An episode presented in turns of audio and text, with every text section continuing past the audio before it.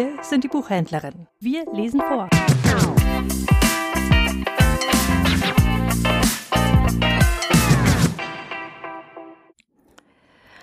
Adventskalender Dienstag, der 12. Dezember Der Stall im Wohnzimmer von Kurt Martin Magiera Eigentlich dachte ich immer, dass ich diese Geschichte längst hinter mir hätte. Krippen bauen. Ich? Nein. Kein Mensch bringt mich dazu, mit Gipswasserfällen und elektrischen Indianerfeuern bethlehemitische Landschaften auf Hochglanz zu bringen. Das ist lange her. Zu lange für zarte sentimentale Regungen.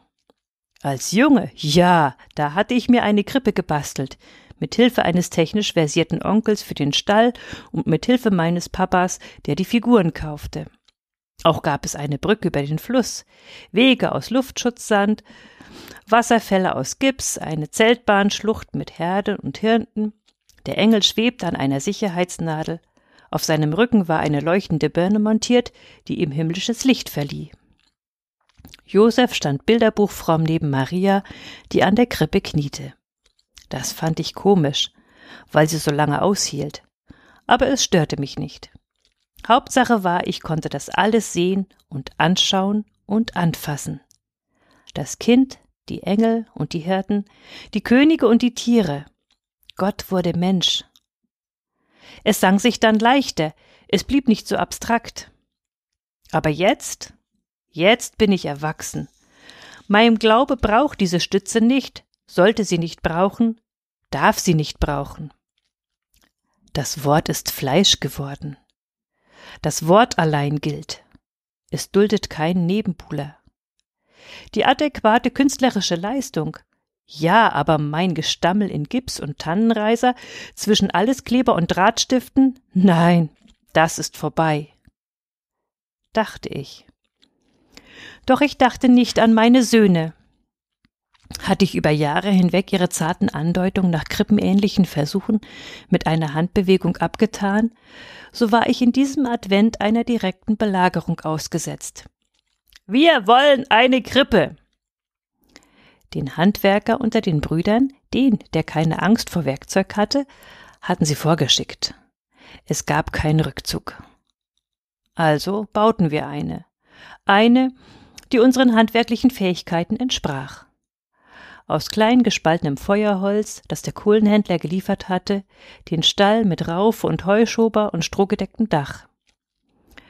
Die Mutter musste eine Maria erfinden aus Draht und alten Strümpfen mit Umschlagtuch und langem Rock und einem Baby im Arm, fest eingewickelt in Mullbinden. Dazu einen handfesten Josef in Korthose und Mantel mit Filzhut und Ledergurt. Gesichtslos auch er. Ja, aber wir hatten einen Grund dafür.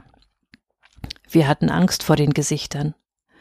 Und nun haben sie auf einmal unsere Gesichter und die Gesichter aller. Unser Junge sagte, Mensch, Vati, ich hätte nie gedacht, dass wir die so hinkriegen. Und ich spüre, es ist nichts Unwahres dran. Sie stimmt. Wir brauchen uns mit ihr nichts vorzumachen. Sie lullt uns auch nicht ein, denn während wir in diesen Tagen mit ihr leben, weiß ich, wir haben uns eine Provokation in die Wohnstube geholt. Ins Wohnzimmer den Stall, den Schmutz der Straße. Weiß ich, Jesus kam nicht in unserer Wohnstube zur Welt, nicht in einer hygienisch abgesicherten Entbindungsstation. Seine Eltern waren nicht in der Ersatzkasse und sie hatten auch nicht viel zu bieten an diesem ersten Geburtstag.